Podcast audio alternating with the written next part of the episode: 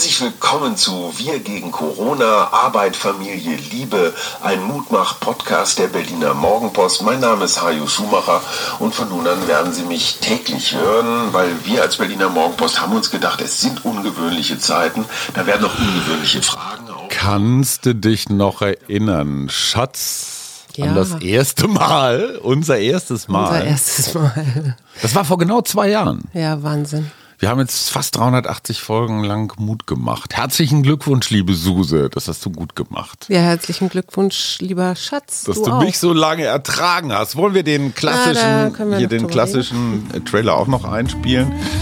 Ja, kann man machen. Ne? Diesen allerersten, den hat unser kleiner Sohn, damals war er noch 15. Wie 14. willst du das jetzt? Arbeit hat das. Intro gemacht und äh, dieses Intro ist jetzt ein ganz anderes, aber das muss halt ganz schnell gehen, innerhalb von Aber 24 das allererste Stunden. ist vom Kleinen, ne? Und dieses Ja. hier ist ja vom Großen. Also das ist schon ganz interessant. Also diese beiden Intros. Ja, und wir hatten auch so ein ganz merkwürdiges Foto, was hier im Hauseingang Oh entstanden ist, mit Gott, so einem riesen Virus drauf. Für alle die, also so Fans, Freaks, äh, Nerds, die können sich die gesamte erste Folge am Schluss dieser Folge nochmal anhören. Wir haben die aus historischen Gründen drangehängt. Was hast du in diesen zwei Jahren gelernt? Boah. Ich glaube ganz viel, dadurch, dass ich ja meinen Blick immer doch auch auf mutmachende Geschichten lenke oder gelenkt habe, glaube ich schon, dass meine Resilienz noch mal ein bisschen gestärkt worden ist. Was ich so verrückt finde, ist tatsächlich, dass wir ja mit der Pandemie gestartet sind mit so einem, ja, so einem offenen Ausgang, so einer Unbegreiflichkeit. Und jetzt habe ich das schon wieder. Und eigentlich dachte ich, wir kommen jetzt mal so langsam zum Ende und es ist Podcast und wir denken mal über andere Themen nach und jetzt sind wir eigentlich schon wieder dabei, ja, Mut zu machen und, und sind mit der nächsten Geschichte konfrontiert. Was und wirklich mutmachend ist, an diesem Sonntag kam eine Meldung, dass man sich bei den Friedensverhandlungen näher käme. Ja. Das fand ich ausgesprochen mutmachend.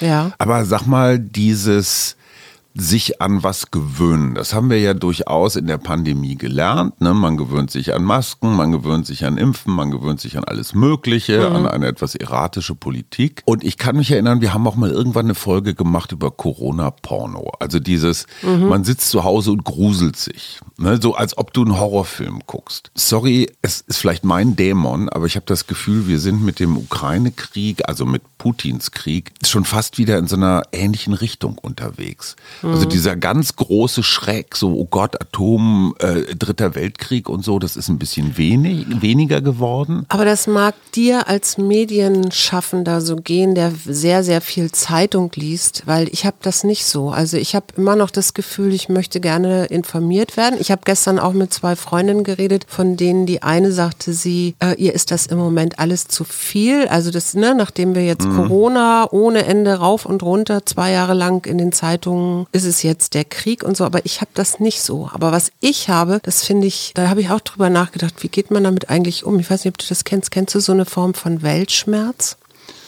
Ja, habe ich aber gar nicht gerade. Also ich habe das, das? so manchmal ja so, dass so dieses Gefühl, ich glaube, das liegt so ein bisschen an meinen hohen Erwartungen an die Welt. Es ist ja auch so ein bisschen so schmerzhaft empfundene Melancholie oder so. Und tatsächlich habe ich das, wenn ich daran denke, wie viele sinnlose Menschen gerade sterben. Und zwar auf beiden Seiten. Und ich Mhm. Ja. das Gefühl habe, ich sitze hier in meinem überschaubaren Geheizten. Hinterhof geheizten Wohnung oder ich war gestern äh, ja tanzen auch mal wieder seit langer, langer Zeit mit zwei Freundinnen. Hast du dich schlecht gefühlt, weil Ja, du feiern gehst? Tatsächlich erst hinterher. Also jetzt währenddessen nicht, aber hinterher, dass ich dann denke so, boah, was, was mache ich hier eigentlich? Andere, andere Menschen müssen so von jetzt auf gleich ihre Wohnungen verlassen und fahren in unbekanntes Land, ne, also nach Deutschland. Schließen ihre Wohnung ab, haben wir gestern gehört, und Ja. geben den Schlüssel den Nachbarn Ja, und hoffen, dass sie eines Tages wiederkommen. ja, und dass die Wohnung noch steht. Und dass so. die Wohnung natürlich noch steht. Und das, und dann merke ich, wie ich so ganz, ganz tief traurig werde und denke so, oh, das ist doch alles nicht, das ist doch alles nicht wahr. Aber meine Liebe, da muss ich wirklich mal moralisch mit der Keule kommen. Dieser Krieg ist einer von ganz vielen Kriegen. Natürlich. Im Jemen wird unter anderem auch mit, mit deutscher Rüstungstechnologie seit Jahren ein blutiger Krieg geführt. Syrien wissen wir alle, überall Ja, ja, auf der ja, Welt schießen natürlich. sich Menschen tot. Die Ukrainer sind uns näher, Das klar, räumlich, kulturell.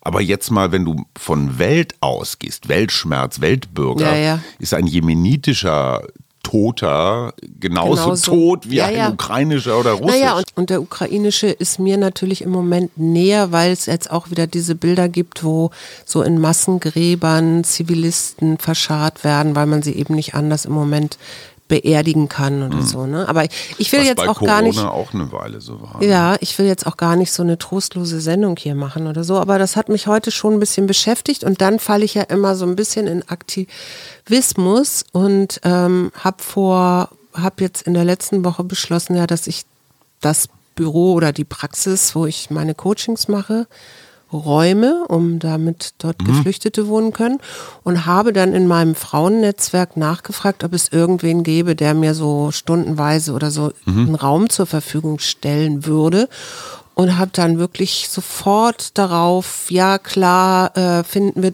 finde ich toll, dass du das machst. Hier komm mit, äh, ich brauche meinen Raum nicht so oft und so. Also ich hatte sofort Resonanz und das, das hat ist mich auch wieder dann dieses Berlin, weißt du? Ja. Also dieses Krise zusammenstehen, irgendwo findet Ja, man und noch die Frauen was. machen wirklich ganz, ganz viele, ganz unterschiedliche Sachen. Ich meine, inklusive natürlich auch wieder der Verein Be an Angel von Andreas Ja. Tölke, der in Moldawien unterwegs ist, habe ich ja schon erzählt, der da auch immer wieder postet und teilweise auch sehr erschüttert ist. Äh, Das begeistert mich dann auch schon wieder und dann denke ich, yes, wir werden, wir, wir, stehen alle dagegen, das Gute siegt und dann geht's wieder mit dem Weltschmerz. Unsere neue regierende Bürgermeisterin Franziska Giffey hat einen auf den Schnassel gekriegt. Hast du das mitgekriegt? Nee. Sie hat die Bundeswehr angefordert. Das tut man ja gerne mal in Berlin, wenn einem hier die Sachen über den Kopf wachsen. Ja. Und sowohl die Verteidigungsministerin, die eine Parteifreundin ist, Frau Lambrecht, als auch Frau Strack-Zimmermann, die wir noch in sehr guter Erinnerung aus unserem Podcast haben, haben gesagt, also jetzt ist mal gut, ihr Berliner, seht mal zu, dass ihr euren Scheiß alleine gebacken kriegt. Die Bundeswehr hat gerade echt andere Sorgen, als bei euch äh, irgendwie ein paar äh, Kartons aufeinander zu stapeln. Also das war schon relativ deutlich. Der Hohn des Wochenendes, hast du diesen Autokorso mitgekriegt? Ja. in Hamburg Ja. 35 Kilometer Strecke inklusive Auffahrunfälle. Mhm. Wogegen hat man demonstriert? Äh, das habe ich jetzt vergessen. Gegen die Spritpreise. Nein. Ja, die fahren, die, die, die, brausen durch die Stadt. War Äh, das, F- waren das FDP-Wähler oder? ich glaube eher die AfD, die versucht sich ja gerade auf diesen Spritpreis draufzusetzen, auf diese Spritpreiswut. Aber Auffahrunfall plus mit ganz vielen Autos sinnlos durch die Stadt fahren, also irgendwie bekloppter, bekloppter geht es echt nicht mehr. Da fällt mir auch wieder ein FDP, die machen ja doch gerade Druck, dass wir jetzt die Masken abnehmen sollen. Ich bin mir nicht Und sicher. weißt du, wenn ich mir angucke, dass wir im Moment hier in Deutschland die höchste Corona-Inzidenz Europas haben. Mhm. Auch die höchste seit zwei Jahren, ein Rekord zur, Und zur Lauterbach-. Lauterbach, ja stimmt überhaupt. Lauterbach, unser aller, äh, ja ist der eigentlich ähm, Ja, Gesundheits- Gesundheitsminister? Ja. Ja, er hat am Sonntag hier in Berlin im Tippi am Kanzleramt tatsächlich sein neues Buch vorgestellt. Und Ja. es dreht sich um dein Lieblingsthema. Ich weiß, Klimawandel, aber ich habe mich ein bisschen gewundert und es darüber. dreht sich noch ein bisschen mehr darum, dass die Politik die Wissenschaft halt äh, mehr sehen und hören soll. Ich denke mir, äh, wann schreibt er eigentlich auch noch Bücher? Ja. Und ist das vom Timing her wirklich schlau, dass ein Gesundheitsminister zwischen Corona und Krieg so ein Buch veröffentlicht? Ich meine, hey, da steht garantiert nicht so richtig viel Neues drin. Und man denkt sich, boah, jetzt schon wieder Lauterbach-Show. Vorabdruck in der Bild-Zeitung, die er eigentlich verabscheut bis zum Dort hinaus. Ja, das ist auch ein bisschen also ich merkwürdig, finde es ich find's merkwürdig. ne? Ich auch. Kennst aber, du Brent Renault? Ja, ich glaube, der ist jetzt gerade in aller Munde, weil das dieser Journalist ist Mhm. aus Amerika, der in, ich weiß gar nicht wo Irpin, genau, in diesem Vorort von Kiew. Genau, zu Tode gekommen ist. Ja, ein, ein äh, Fotograf und Filmemacher offenbar. Mir war er nicht bekannt, hat mal für die New York Times gearbeitet und hat einen Schuss an den oder in den Nacken bekommen, wo man Oh, sich immer fies. denkt, huch, entweder ein Querschläger oder eine gezielte Aktion. Sein Kollege Bei der Mafia Juan- wäre das, glaube ich, äh, eine gezielte Tötung gewesen oder man so. weiß es nicht. Sein Kollege Juan Arredondo, der ist verletzt worden und äh, scheint aber durchzukommen. Aber dieses Schießen auf Journalisten finde ich schon schwierig. Aber Ju- sag mal, die FDP sagt, weg mit den Masken. Ja. Gut oder nicht gut? Und die sagt irgendwie Freedom Day. Das haben sie im letzten Jahr schon beschlossen oder so, wo ich dann sage so, ey, was soll denn der Und in Scheiß? zwei Wochen holst du es mit den Zähnen wieder aus dem Papier. Ja, und wir haben ja immer noch Masken. Tote. Es ist ja, Ja, nicht ja, so, dass wir jetzt mit Omikron alle so ein bisschen Schnupfen haben und gut ist. Also, Weißt du, was am 4. Oktober 2021 war? Also vor so fünf Monaten. nee.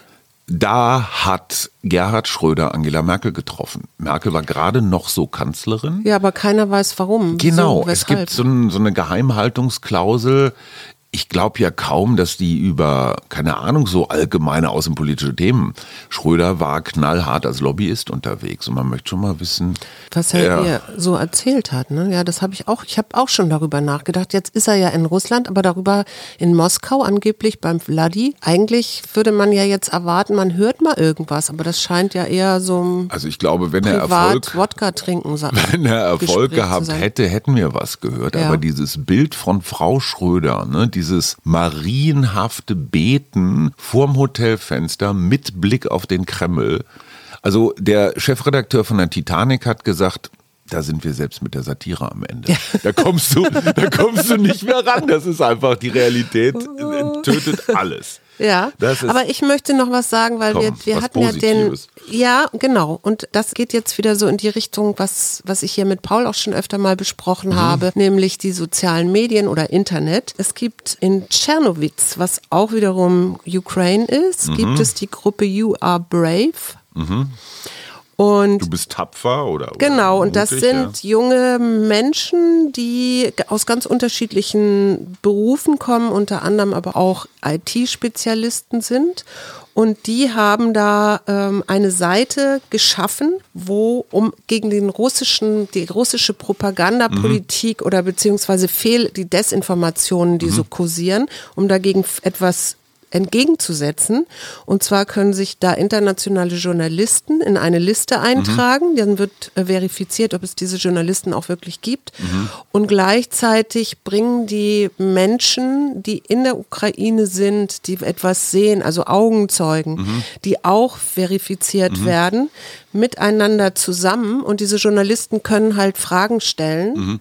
Also so aus dem Ausland berichten mit den Augen von denen, die da vor Ort sind. Finde ich eine super Initiative und dennoch, man redet immer von Putin und seiner Desinformation. Glaubst du, dass Zelensky und seine Truppe von wem auch immer aus dem Westen oder sonst woher so beraten werden, dass es auch ukrainische Fake-Informationen gibt, um die Russen zu, Bestimmt. zu dissen? Ich denke, das ist ja ein, eine Form des Krieges inzwischen auch, diese Fehlinformation. Ja, ja, aber es gibt, glaube ich, nicht nur eine Seite. Ich Nee, glaube, nee, nee, es spielen gibt alle mit dem ja, ja, ja, aber Ding. dieses hier, die von, die, das ist jetzt eine unabhängige Ja, ja, das, Gruppe. das wollte ich auch gar nicht damit unterstellen. Ich glaube nur, weil wir diese totale Polarisierung haben, der heilige Zelensky ja, und Belzebub Putin. Mhm. Ja, das brauchen wir halt auch. Natürlich, das braucht man auch zur Motivation und so weiter, aber ich glaube, Zelensky, wa- was ich auch gar nicht wusste, in den Pandora Papers, die unter anderem die Süddeutsche ja enthüllt hat über Menschen, die Teile ihres Vermögens in irgendwelchen Briefkastenfirmen in den Bahamas oder Jungferninseln oder sonst wo haben.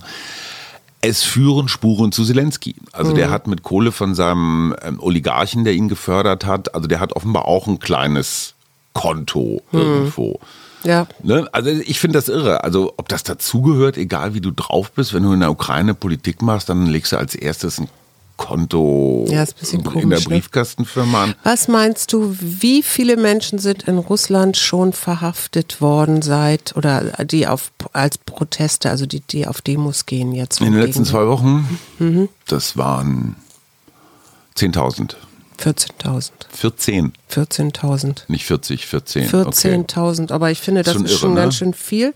Und jetzt haben sie gerade wieder aktuell in 23 Städten gab es Proteste und unter anderem in Vladivostok, was ja wirklich so ganz im Osten ist, Mhm. und in Irkutsk und Tomsk und so. Also das fand ich schon, fand ich schon besonders. Also Mhm. dass da 23 Städte ähm, laut werden und dass es lauter und lauter wird. Und gleichzeitig bin ich völlig, ich muss jetzt mal wirklich ein bisschen Ja. drastisch sprechen, aber völlig angeätzt. Der Patriarch äh, Kirill des Moskauer Patriarchs, Mhm, also von der, ähm, von der orthodoxen Kirche. genau, Mhm. der irgendwie Putin 2012 äh, dann großartig gratuliert hat und auch darum gebeten hat, Ja, dass er wieder ge ja, gewählt wird.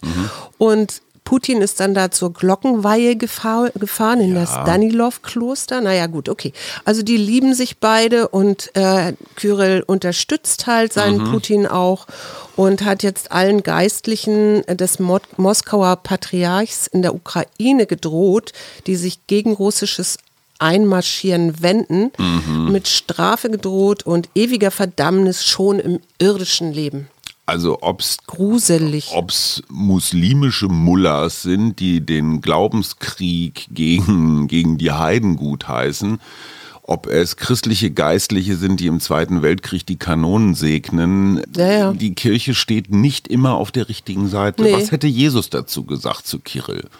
Der hätte dem aber ganz schön mal seine Ohren lang gezogen. Wir haben an diesem Wochenende was, wir haben da noch gar nicht drüber geredet und das war eigentlich das Highlight. Meine Frau, die ja eine Multisportlerin ist, die kann egal alles. Du gibst ihr einen Ball und äh, ein Schwert oder irgendwas und sie hat sie hat's einfach drauf. Hat sich zum ersten Mal in ihrem Leben auf ein Rennrad gesetzt, auf eines von meinen, was übrigens ein großer Liebesbeweis ist, lasse ich auch nicht jeden drauf. Warum, Schatz, du und Rennrad auf deine naja, noch nicht ganz alten Tage, aber Tatsächlich, weil ich das einfach gerne mal ausprobieren wollte. Also ich wollte eigentlich mal wissen, was jetzt am Rennradfahren so besonders ist. Und? Und ich kann sagen, dass ich eine Strecke, da ging es mal so schön geradeaus, da hat es echt Spaß gemacht mit diesem leichten. Rücken, du hattest Rückenwind. Ja, mag auch sein, egal. Aber da, da machte das wirklich Spaß, weil ich schnell vorangekommen bin. Mhm. Und gleichzeitig, äh, also ich will das jetzt auch weiter, ich werde das jetzt noch eine Weile weitermachen, weil ich möchte mit dir ja dann auch mal irgendwann zumindest so zehn Kilometer oder so Jan fahren. Frodeno, Jan Frodeno, hast du Und- das gehört? Iron Man, Iron Woman Suse macht dich platt. Und äh, aber ich, also ich muss da irgendwie mit meinen Rückenmuskulatur und meiner Nackenmuskulatur und Man meiner Armmuskulatur noch mal ein bisschen arbeiten, glaube ich. Ja, aber sorry, also was erwartest du? Du hast jetzt erstmal gelernt zu bremsen und zu schalten und so ein bisschen Gefühl dafür zu kriegen und das dauert halt so ein bisschen. Aber du bist doch Radfahrerin hier in der Stadt. Ja, das Gut, die Sitzposition ist ein bisschen anstrengend, wobei wir festgestellt haben, auch da kann man eine ganze Menge machen. Mhm. Ich fand es total super und es hat Spaß gemacht und ich habe mich nicht aufgeregt. Nee, du hast dich nicht aufgeregt, Und du bist nicht ausnahmsweise. hingefallen. Ich bin auch nicht hingefallen. Hast du ausnahmsweise gesagt? Äh, Ja, nein, Ich doch nicht. Sie. Ich habe noch mal eine Psychologin-Frage. Ich bin ja dann mit dem Rennrad nach Hause gefahren, während du das Auto genommen hast. Natürlich, du hast dich ja auch wirklich verausgabt. Na, das Ich Auto musste ja auch irgendwie nach Hause den kommen. Eindruck, dass sehr viele Freizeitsportler und Sportlerinnen heute, egal ob auf dem Rad oder laufend, blau-gelbe Klamotten anhatten. Ist das, ist das selektives Ja, ich. Sehen? Sehe ich das so? Ich meine, die deutsche Rentenversicherung hat, glaube ich, auch ein blau-gelbes äh, Fähnchen, also nicht Fähnchen, sondern das Logo, ist da ne? so ein Logo, das Ja. da immer dran ist. Und ich weiß noch, wie du neulich, wie wir da neulich dran vorbeigefahren sind, und da hast du auch gesagt, guck mal, die haben auch geflaggt oder so. Ja, also Ikea, ich glaube, wir Ikea gucken ist auch gerade. ukrainisch, ne? Ja. Stimmt überhaupt, ja. Wir, wir gucken gerade auch so. Aber stopp, du als Psychologin, das interessiert mich wirklich. Ich stehe vor meinem Klamottenschrank und ich habe eine rote, eine schwarze, eine weiße und eine blau-gelbe Jacke Aber zur du, ich Auswahl. würde jetzt sagen, du magst die blau-gelbe Jacke sowieso am liebsten. Nein, aber, aber gibt es sowas wie ein Unterbewusstsein, dass, ohne dass ich das überhaupt merke, dass mich zu der blau-gelben greifen lässt, weil irgendwas in mir sagt, so Solidarität zeigen oder ist das überinterpretiert? Also weiß ich nicht. Ich würde jetzt im ersten Moment sagen, überinterpretiert. Okay. Äh, also unterbewusst überinterpretiert. Weil wenn du es bewusst machst, äh, dann machst du es ja bewusst. Also Ja, stimmt. Okay. Haken dran, wenn euch sowas auch aufgefallen ist, bitte unterstützt mich in meiner These, dass Blau-Gelb unterbewusst gerade gesucht wird. Ich habe noch eine schöne Geschichte, die habe ich, hat Anke mir weiter vermittelt. Und zwar, äh, wir haben uns ja hier schon öfter mal aufgeregt über Billigpreise bei Billigdiscountern und so. Und äh, es gibt so eine Verbraucherinitiative, die heißt, äh, die findet man auch unter www. Du bist hier der Chef in einem Wort.de. Und da gibt es dann zum Beispiel einen Kartoffelfragebogen. Und da kannst du dann als Verbraucher auf angeben, du möchtest die vom Ökohof, du möchtest lieber festkochende als mehlig kochende, du möchtest lieber eine Sandschicht, damit die geschützt sind und nicht keimen, als jetzt gewaschen Ja. und so weiter und so fort. Also das heißt auch richtig Kartoffelkonfigurator. Und dann, äh, je nachdem, wie die Antwort dann nachher ausfällt, ähm, Welches Modell du auswählst. sind auch so Preisegeschichten, also Ja. Preisgeschichten drin. Geht das dann wiederum, so habe ich das jedenfalls verstanden, an den Landwirt. Mhm. Und die, die Landwirte, die sich daran beteiligen an dieser Aktion, Mhm. die kriegen also diesen Fragebogen und auch gleichzeitig werden sie kontrolliert auch und Ja. Mhm. angeguckt, ob sie ihre Tiere ordentlich halten oder Ja. ihre Kartoffelfelder nicht zu überdüngen, sodass der Bauer einen höheren Preis am Ende des Tages kriegt. Der Verbraucher bestimmt das. Ne? Mhm. Der Verbraucher sagt, ich möchte die Ware, der Bauer kriegt dafür einen höheren Preis Ja. und kann damit wiederum nachhaltiger. Aber sorry, wenn ich in den Supermarkt gehe und mich oder auch in den Biomarkt und mich für eine Kartoffelsorte entscheide, ist das doch die gleiche Information. Also ich nehme doch dann auch die festkochenden kleinen. Nee, da geht's ja Gut, das wirklich mit der darum- ist ein bisschen schwierig. Nein, nein, aber es geht ja wirklich darum, äh, dass der Verbraucher entscheidet, was dann am Ende im, Ja, im Supermarkt mein- ist und nicht der Cherie, Supermarktchef, durch äh, mein- der billig einkauft. Das stimmt nicht. Durch meinen Kauf entscheide ich mich ja für etwas. Und der Supermarkt sieht doch, was mehr oder was weniger verkauft wird. Also es braucht gar keinen Konfigurator. Meine Kaufaktion ist doch schon Information genug. Ja. Okay, alles klar. Ja, es ja, ist gut. eine super Initiative. Nein, Hast du noch eine Tiergeschichte? Eine Tiergeschichte. Ich habe den Hinweis, dass am nächsten Sonntag, am 20. März, wieder der erste Waldtag in diesem Jahr sein wird. Da Passend zum. Frühlings, Frühlingsanfang. Genau, es kommen, also es sind gerade ganz viele Tiere unterwegs. Gestern beim Spaziergang durch den Tiergarten kam mir ein Rotkehlchen und ein, was war das Känguru. noch? Känguru, genau. Auf den Galapagos-Inseln ist eine neue Art Riesenschildkröte entdeckt worden. Kannst du mir das mal erklären? Ich meine, die heißt ja nicht ohne Grund Riesenschildkröte. Die kann man doch nicht übersehen. Also Ich, ich, das, manchmal Okay, weiß egal. ich solche Sachen auch nicht. Charles Darwin kannte die bestimmt schon. Eins noch ganz zum Schluss, liebe Fans, Mitmachenden, liebe Steady-Community auch.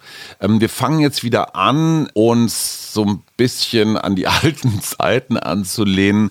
Paul wird dabei bleiben, unser wunderbarer Sohn. Das heißt, wir werden immer mal wieder in wechselnden Zweierpärchen diesen Podcast bestreiten. Was mich interessiert, erstens, wir würden gerne wieder mittwochs Experten befragen aus allen Gegenden des Landes und der Kultur und der Wissenschaft. Das ist das eine. Wollt ihr das? Zweitens, sollen wir eher mehr Folgen pro Woche machen, die kurz sind oder nicht so viele, die lang sind? Was vom Arbeitsaufwand her weniger ist, glaube ich, also weniger Folgen ist für uns einfacher, obwohl kürzer muss man weniger schneiden. Keine Ahnung. Interessiert mich einfach nur, wieso das Hörverhalten ist.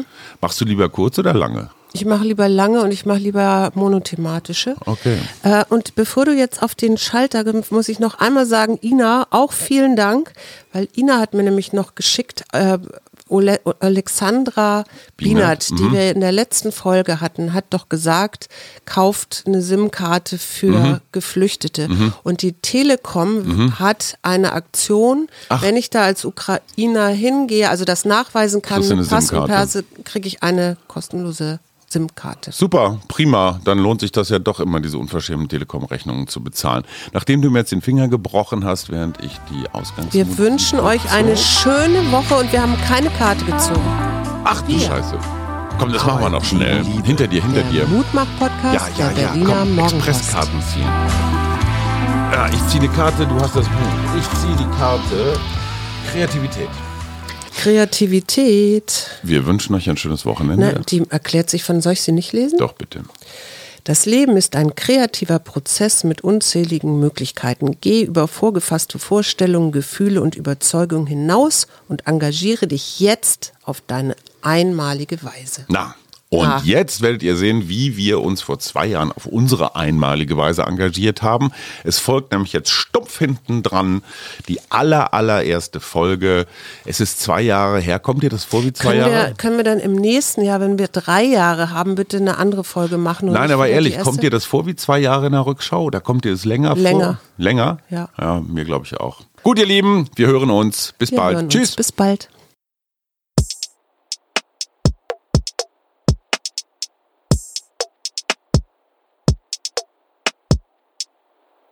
Herzlich willkommen zu Wir gegen Corona, Arbeit, Familie, Liebe, ein Mutmach-Podcast der Berliner Morgenpost. Mein Name ist Hajo Schumacher und von nun an werden Sie mich täglich hören, weil wir als Berliner Morgenpost haben uns gedacht, es sind ungewöhnliche Zeiten, da werden auch ungewöhnliche Fragen auftauchen und äh, es geht darum, nicht Panik zu verbreiten, sondern ganz im Gegenteil, Mut zu machen. Wie kommen wir durch diese nächsten Tage, Wochen, Monate, wo wir viel zu Hause sein werden, wo die Kinder nicht in die Schule gehen, wo wir Homeoffice machen, wo uns vielleicht auch mal die Decke auf den Kopf fällt, wo wir uns aus dem Weg gehen wollen. Was gibt es für Regeln, für Rituale, vielleicht auch für Tricks äh, des gemeinsamen Miteinanders, die es äh, uns leichter, angenehmer machen, miteinander auszukommen. Dafür habe ich nun wirklich die beste Expertin, die man sich vorstellen kann, weil sie mich seit 27 Jahren durch mein äh, durchaus herausforderndes Leben begleitet. Äh, mir gegenüber sitzt meine liebe Frau, Ehepartnerin und Gefährtin Suse. Stell dich doch mal bitte vor. Gern. Ich bin Mutter zweier Söhne, ähm, arbeite als selbstständige Coachin und Psychologin, äh, verstehe mich als Begleiterin in Krisen und arbeite am liebsten eigentlich in der Natur. Und mein Augenmerk ist immer positive Psychologie. Kannst du positive Psychologie einmal erklären? Was ist das Besondere daran? Positive Psychologie beschäftigt sich mit den Stärken und Ressourcen von Menschen, weil der Hintergedanke dabei ist, wir gucken immer sehr defizitorientiert auf alles Mögliche und äh, können uns aber stärken, wenn wir die Sachen anders bewerten, als wir das tun. So, und wie wir mit völlig natürlichen Gefühlen wie zum Beispiel Verunsicherung oder Corona-Panik umgehen. Dazu werden wir gleich noch ein bisschen tiefergehend reden. Ähm, vielleicht noch ein Wort zu uns, warum wir diesen Podcast machen. Aus dem ganz einfachen Grunde, weil wir uns für durchaus kompetent halten. Wir, wir haben ein schulpflichtiges Kind, das demnächst nach Hause kommt. Wir sind beide selbstständig und haben in den letzten Tagen und Wochen erfahren, was es bedeutet, wenn mal ebenso auf einen Schlag nahezu alle Aufträge, alle Jobs und damit auch alle Einnahmequellen wegfallen, äh, zumindest mal in dem ersten Halbjahr 2020. Wie zum Beispiel geht man damit um? Also auch mit ganz nachvollziehbaren wirtschaftlichen Befürchtungen, so wie geht das alles weiter? Ja, ich äh, sitze seit 20 Jahren zu Hause oder im Büro, allermeistens zu Hause und schreibe da meine Texte, meine Bücher, meine Moderationen.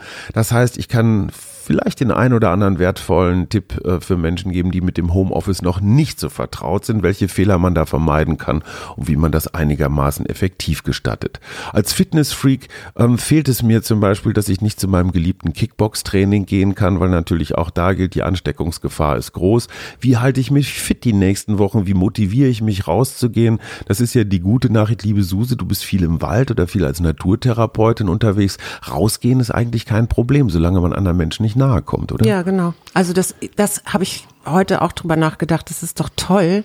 Äh, wir haben den Wald hier rund um Berlin, wir haben die Parks und so weiter. Also man kann ja rausgehen. Es ist ja nicht so, dass man jetzt hier die ganze Zeit eingeschlossen in der Wohnung sitzen muss. Das sind genau, das sind genau diese Themen, mit denen wir uns auch beschäftigen wollen. Also wie weit kann man, was macht man gemeinsam, was macht man äh, vielleicht auch mal getrennt, wie findet man Ruheinseln, wie findet man vielleicht auch meditative Momente, wo man mal so ein bisschen abschaltet oder den Blutdruck runterfährt. Ja, und damit sehen Sie schon, schon, wir haben Themen von Selbstorganisation über Kinderbeschäftigung, über organisierte Tagesabläufe, vielleicht sogar über Suchtprävention. Ich kann mir vorstellen, wenn Leute alleine zu Hause sind, depressiv und haben vielleicht äh, noch ein paar Flaschen Rotwein im Schrank, könnte auch sein, dass die dann auf einmal anfangen, sich schon morgens früh äh, den, den ersten Roten zu genehmigen, oder? Naja, oder, oder sie denken darüber nach, dass sie dann vielleicht keinen mehr haben und lassen das besser. Liebe Suse, du bist als Expertin für Krisenintervention. Äh, das hat natürlich auch viel mit Angst, mit Trauer, mit negativen Gefühlen ähm, zu tun. Bist du mit, mit, mit Patienten, mit Klienten beschäftigt? Was ist das Ungewöhnliche, das Besondere an diesen Corona-Tagen? Na, das Besondere daran ist, dass ja was, was, das ist ja was Kollektives. Also das betrifft ja nicht den Einzelnen mit seiner Angst, sondern letztendlich die Gemeinschaft. Und mir fiel das gestern so auf, als ich auf der Straße war und einkaufen wollte, dass mir die Leute doch einen, also in meinen, in meiner Wahrnehmung, vielleicht ist das auch falsch gewesen, aber ich habe die Leute so wahrgenommen, dass die riesengroße Bögen umeinander gemacht haben und man hat sich so, ja, ja, man hat sich so gegenseitig zugenickt und auch noch zu, angelacht, aber äh, auch so ein bisschen stand dahinter, oh, komm mir bitte nicht zu nah, hast du vielleicht Husten oder so könntest du jetzt die nächste Virenschleuder sein. Was mir dabei auffällt, ist, es ist ein hohes Maß an Unsicherheit, weil wir mit einer Situation konfrontiert sind, die wir nicht kennen. Ja, auf einmal sind unsere Terminkalender leer, auf einmal sind unsere Kinder zu Hause, auf einmal gehen wir auf Sicherheitsabstand zu anderen Leuten. Das ist schon eine Ausnahmesituation. Angst in Corona-Zeiten ist ja nicht wirklich überraschend. Ähm, wie rätst du, dass Menschen damit umgehen sollen? Vielleicht fangen wir mal etwas grundsätzlicher an. Äh, zunächst einmal sind, ist Angst ja was Positives, weil es uns in gewisser Weise beschützt, weil wir vorsichtig sind, ja. Kann natürlich auch in so einem extremen Ausmaß richtig krankhaft sein. Ähm, Angststörungen, Panikstörungen, so als Stichwort. Aber darüber, wo wir jetzt, worüber wir jetzt reden, ist ja so eine Alltagsangst. Also ich äh, bin äh, auch eine Unsicherheit, ne? Was, was kommt da jetzt auf mich zu? Wie gehe ich damit um? Und diese, äh, mit diesen Alltagsängsten Ängsten kann man gut umgehen lernen. Was man sich ja immer klar machen sollte, ist, dass das, was ich da für Bilder im Kopf habe, das sind Bilder, die ich mir selber erstmal erzeuge. Und ich glaube, da ist der erste Schritt, sich bewusst zu machen, wo ist wo sind diese Bilder, die mir mich so in Panik versetzen oder wo ich merke, ich kriege Angst. Ich kriege Angst, dass ich mich nicht mehr rausbewegen kann. Ich kriege Angst. Ich meine, ein paar Ängste sind sicherlich auch ganz äh, substanziell, wie zum Beispiel, ich habe keinen, ich habe nichts zu tun mehr, weil alle meine Veranstaltungen abgesagt sind oder so. Äh, aber sich da vielleicht erstmal bewusst machen, okay, das ist ein Bild, das erzeuge ich selber und das daran hängen Gefühle und ich kann das selber beeinflussen. Ich kann mich selber beeinflussen. Was ich von dir gelernt habe als Psychologin, ist dieser wunderbare Satz, ich habe Gefühle, aber ich bin nicht meine Gefühle. Und daraus lerne ich weiterhin einfach mal zu begucken, was habe ich für Gefühle und woher kommen die. Und jetzt, wo du gerade über die Bilder geredet hast, habe ich mir versucht vorzustellen, was sind eigentlich so meine Horrorbilder. Interessanterweise sind die immer so ein bisschen schwarz-weiß und ein bisschen, es dampft und qualmt irgendwo und so ein einsamer Rächer geht mit seiner Knarre durch so Trümmerstraßen genau. oder sowas. Ne? Genau daran habe ich auch gerade gedacht gedacht. Interessant, das oder? ist so, ja, ja, ja, das ist so wie, ähm, das sind diese Filme. Also Hollywood. wenn du dir, ja genau, überleg doch mal. Also es gibt diese, ich, ich mir fehlt gerade so ein Film ein mit so einer Flut, wo so eine Flutwelle auf so eine Wolfgang Stadt Petersen. Zu, kann sein, weiß ich nicht. Aber ja. das sind die genau diese Bilder und die sind natürlich im kulturellen äh, Gedächtnis oder kollektiven Gedächtnis, weil wir alle diese Filme gesehen haben. Und das macht etwas mit uns. Aber wir können aussteigen. Wir sind nicht, ähm, wir sind nicht äh, sklavisch an diese Bilder gebunden. Was sagt die Psychologin? Wie kriege ich die dieses schwarz-weiße Weltuntergangskopfbild, was in der Tat von mir selber erzeugt ist, wie kriege ich das umgedreht in ein positives Bild, das mir hilft, die nächsten Wochen und Monate ja, durchzustehen? Da gibt's natürlich verschiedene Möglichkeiten. Also das eine, was mir immer einfällt oder was meine Klienten auch immer als Hausaufgabe gern mal mitbekommen, ist, sich abends äh, ein Tagebuch an die oder ein, ein Schreibheft an den an den an das Bett zu legen und äh, drei Sachen aufzuschreiben, die heute gut waren und für die ich dankbar bin. Das können auch Sachen sein oder sollten auch schöne Sachen sein, die wir, die ich selber habe. Und äh, in dieses Dankbarkeitsgefühl reinzugehen und sich vorzustellen, ich denke an meinen letzten Waldaufenthalt und ich war so dankbar, dass die Vögel da gezwitschert haben, dass diese grünen Blätter jetzt wieder kommen, weil wir Frühling haben und genau diese Bilder sich reinzuholen und zwar genau in solchen Momenten, wo so düstere Düsternis auftaucht. Das heißt also positive Gefühle, das müssen jetzt nicht die ganz großen Sachen sein, mein letzter Geburtstag, Hochzeit oder irgendwie sowas, sondern eher die kleinen Sachen im Alltag. Wenn ich zum Beispiel heute zurückschauen würde, würde ich sagen, hey, wir haben vielleicht zehn Minuten, eine Viertelstunde zusammen beim Frühstück gesessen, gemeinsam und uns äh, ganz kooperativ darüber unterhalten, was wir in diesem Podcast loswerden wollen. Das war für mich ein ganz intensiver, schöner gemeinsamer Moment. Wäre das ein gutes Beispiel? Das wäre auch ein ganz gutes Beispiel.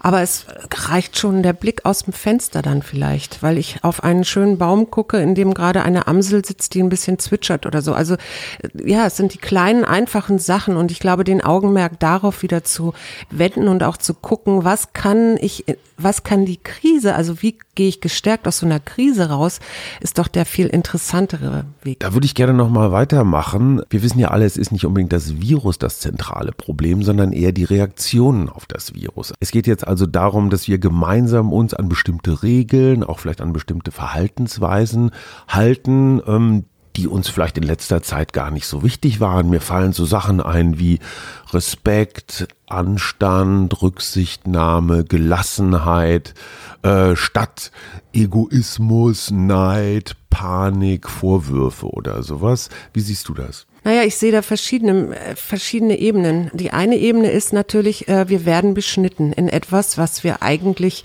äh, so, was völlig zu unserem Leben dazugehört. Ja, also ich kann entscheiden, wo ich hingehe. Ich kann sagen, ich möchte heute in das Konzert, ich möchte morgen ähm, fahre ich mit der U-Bahn und übermorgen mache ich dies oder jenes. Verreise. Und da werde ich plötzlich beschnitten. Das heißt, ähm, ein etwas, was ich nicht fassen kann, was ja unsichtbar ist. Das, das steht plötzlich im Raum und ich weiß nicht so recht, äh, wenn ich jetzt jetzt dieses nicht mache oder mich an jenes nicht halte, bin ich dann vielleicht jemand, der diesen ollen Virus kriegt? Also das ist so, das ist so eine unberechenbare Bedrohung auf eine Art im ersten Moment.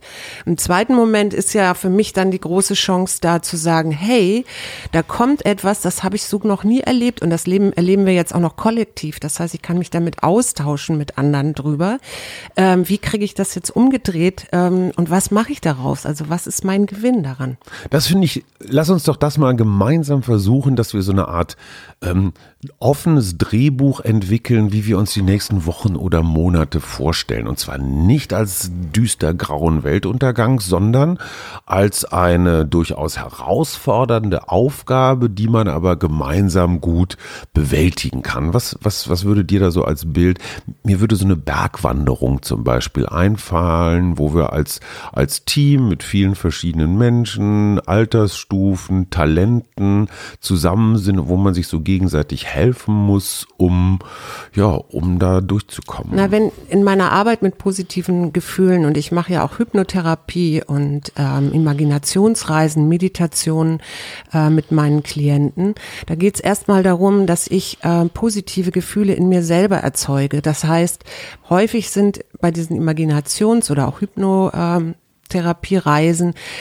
sind das sind das ähm, Naturbilder, die die ich da ähm, die ich da benutze, äh, weil ganz ganz viele Menschen ganz ganz positive äh, Gefühle und Empfindungen in der Natur hatten oder haben und meistens auch irgendwie mit ihrer Kindheit äh, verbunden äh, bestimmte Landschaften oder so im Kopf haben und diese Landschaften die stärken uns im Inneren. Also ich ähm, und dann könnte man in die Gemeinschaft gehen, aber ich glaube der erste Schritt ist erstmal bei mir anzufangen und zu gucken, wie kann ich mich positiv ähm, beeinflussen oder wie kann ich positiv an diese Krise rangehen? Das heißt also, bevor ich mir vorstelle, mit anderen auf einer Bergwanderung zu sein, hole ich mir erstmal mich selbst in eine positive Stimmung, in eine positive Rolle hinein. Zum Beispiel, indem ich mich frage, was bringe ich mit? Was sind meine besonderen Fähigkeiten für diese Bergwanderung? Wäre das ein Ansatz? Das könnte man sicherlich auch machen. Ich bin jetzt aber trotzdem wieder erstmal bei meinen eigenen Bildern. Das heißt, äh, ich würde so starten, dass ich äh, überlegen würde, wo ist ein Ort gewesen in meinem äh, bisherigen Leben, an dem ich mich richtig wohlgefühlt habe, mhm. in der Natur. Und dann würde ich mich in diesen, zu diesem Ort wieder reinbeamen. Also mir genau diesen Ort vorstellen. Wie hat das da gerochen? Wie habe ich da, was habe ich da gefühlt? Wie war der, was weiß ich, Wind auf der Haut? Und welche Farben hatte der Baum? Oder jetzt bin ich jetzt, bin ich bei meinem eigenen Ort schon. Ähm, und mich da erstmal rein zu versetzen und mir diesen Ort so super genau vorzustellen, wie irgendwie möglich. Mhm. Und das verändert schon etwas in meinem in meinen Gefühlen oder in, ja, in meinen Gefühlen und das macht etwas mit mir. Das, das wäre der erste Schritt. Das verändert aber nicht nur meine Gefühle, sondern es verändert auch tatsächlich meine körperliche Befindlichkeit. Ja, genau. Also das ist äh, auch etwas, was man inzwischen weiß oder die Psychologen wissen durch verschiedene äh, Studien, die es dazu gibt, dass du äh, dass positive Gefühle quasi dein Immunsystem boosten, also stärken. stärken. Genau. Und, äh, und eine ganz einfache Übung ist eben wirklich dieses, sich diesen Kraftort vorzustellen mhm. und das eben so gut wie möglich. Ich, ich fasse zusammen, bevor wir also jetzt schon mal in das große Drehbuch für die nächsten Wochen oder Monate reingehen, geht es zunächst erstmal darum, dass wir uns selbst stärken, kräftigen, positiv aufladen. Meine Frau, die Psychologin, rät, korrigier mich bitte, wenn ich was Falsches sage, ich versuche es nur zusammenzufassen. Die Psychologin rät, finde erst einmal für dich selber einen Ort in deiner in deiner inneren Wahrnehmung, an dem du dich sicher, stark, gut, wohl, zufrieden fühlst. Genau, und das kann aber auch zum Beispiel, manchmal gibt es das ja auch als Foto, also es gibt auch Menschen, die können sich das so schlecht vorstellen, aber vielleicht gibt es in irgendeinem Album, Fotoalbum, den Ort, an dem das passiert ist. Und dann gucke ich mir halt das Foto an und erinnere mich wieder an der Körper. Es gibt so ein Körpergedächtnis. Der Körper erinnert sich wieder an diesen Zustand von Entspanntheit, äh, Wohlgefühl, äh, schönen, schönen Gedanken und so. Also ich hole mir dieses, hol mir das so rein. Liebe Zuhörer, es würde mich total interessieren, was sind eigentlich Ihre Kraftorte, wo Sie Ihre innere Stärke herbeziehen. Welche Orte stellen Sie sich vor? Und vielleicht, das wird in einer der nächsten Folgen sein, wir werden noch einige vor uns haben, ähm, dann so nach und nach den Film entwickeln, in dem wir gemeinsam unterwegs sind. Ob das jetzt eine Bergwanderung ist, ob das eine Expedition ist, ob wir gemeinsam ein Haus bauen, keiner weiß es so richtig. Auch da schicken Sie uns per Mail gerne Ihre Anregungen, Ihre Ideen dafür. Wir werden das in den nächsten Sendungen aufnehmen. Was mir ganz wichtig ist, und deswegen heißt dieser Podcast auch Mutmach-Podcast, wir wollen nach positiven Impulsen suchen. Also was gibt uns Kraft, was lässt uns weitermachen, was gibt uns Zuversicht. Äh, ist das ein guter Weg, Susanne? Ja, ich finde das total gut. Ich wollte jetzt nur noch eins ergänzen, was ja ganz klar ist. Also äh, ist eine gute, gesunde, frische Ernährung und solche mhm. Sachen gehören natürlich auch dazu. Ne? Also das ist ja jetzt nicht nur eine äh, äh, etwas, was in meinem Kopf, was was ich in meinem Kopf erzeuge, positives, sondern auch, indem ich mir gute Sachen tue. Also indem ich gut für mich sorge, gut koche, ähm, mir frische Sachen hole und mich ganz bewusst, glaube ich, in den nächsten Wochen stärke in, in ganz unterschiedlicher Art und Weise. Das wäre so mein Anliegen in diesem Podcast. Und ich hätte auch Lust, irgendwann mal so eine kleine Imaginationsreise mit den Hörern zu machen. Kann man übrigens auch äh, sich dann aufnehmen und dann öfter mal anhören, weil man damit auch positive Gefühle erzeugt. Ganz wunderbar. Wichtig finde ich den Hinweis auf die, auf die gute Ernährung. Das kann ich nur als Beitrag aus meinem Home-Office-Leben schildern. Die Neigung, sich jetzt aufs Sofa zu verziehen mit äh, einer großen Tüte Chips und ein paar Flaschen Bier und dann die nächsten Wochen und Monate sämtliche Netflix-Serien, die es gibt, durchzugucken, halte ich ehrlich gesagt für keine gute Idee. Die Kunst besteht darin, den Alltag, den ungewöhnlichen Alltag, den wir in den nächsten Tagen und Wochen haben werden, so zu strukturieren, dass wir das Gefühl haben, ja, wir schaffen was, es gibt, äh, es gibt Sinn in unserem Leben und die ganze Zeit in einen Bildschirm zu starren, wissen wir alle, das äh, macht nicht so wahnsinnig viel Sinn. So, und da sind wir wieder beim Thema und auch schon am Schluss. Ja, es ist eine Krise, aber ich bin ganz fest davon überzeugt, wir schaffen das. Berlin hat schon ganz andere Sachen geschafft, die Menschheit hat schon ganz andere Sachen geschafft und die Erde sowieso. Ich glaube sehr an die alten Tugenden, ich sagte es schon, wie Anstand, wie Respekt, wie Freundlichkeit, vielleicht auch wie ein bisschen Zurückhaltung und Dankbarkeit wenn, und Hoffnung. Dankbarkeit und Hoffnung äh, fügt die Psychologin noch dazu, finde ich großartig. Und so ein bisschen Ruhe zur Besinnung, das ist doch das, was wir in den letzten Jahren immer wollten, was immer zu kurz gekommen ist in unserem gehetzten Leben. Wir können äh, tatsächlich wiederentdecken, was uns wichtig ist im Gemeinsamen. Mickey Beisenherz hat so gesagt, wie schrecklich, wir müssen unsere Familie jetzt wiederentdecken. Aber ich glaube, da liegt auch ganz viel Chance drin. Wir können letztendlich unseren inneren Raum wiederentdecken unseren inneren Raum. Ich finde das ein sehr, sehr schönes Bild. Auch da können wir ja sehen, wie wir den, wie wir den dekorieren, wie wir den gestalten, wie wir den hell und freundlich machen. Damit äh, wollen wir die erste Folge beenden. Das war der Mutmach-Podcast der Berliner Morgenpost. Wir gegen Corona, Arbeit, Familie, Liebe. Und ich freue mich, wenn Sie morgen wieder dabei sind. Tschüss. Tschüss.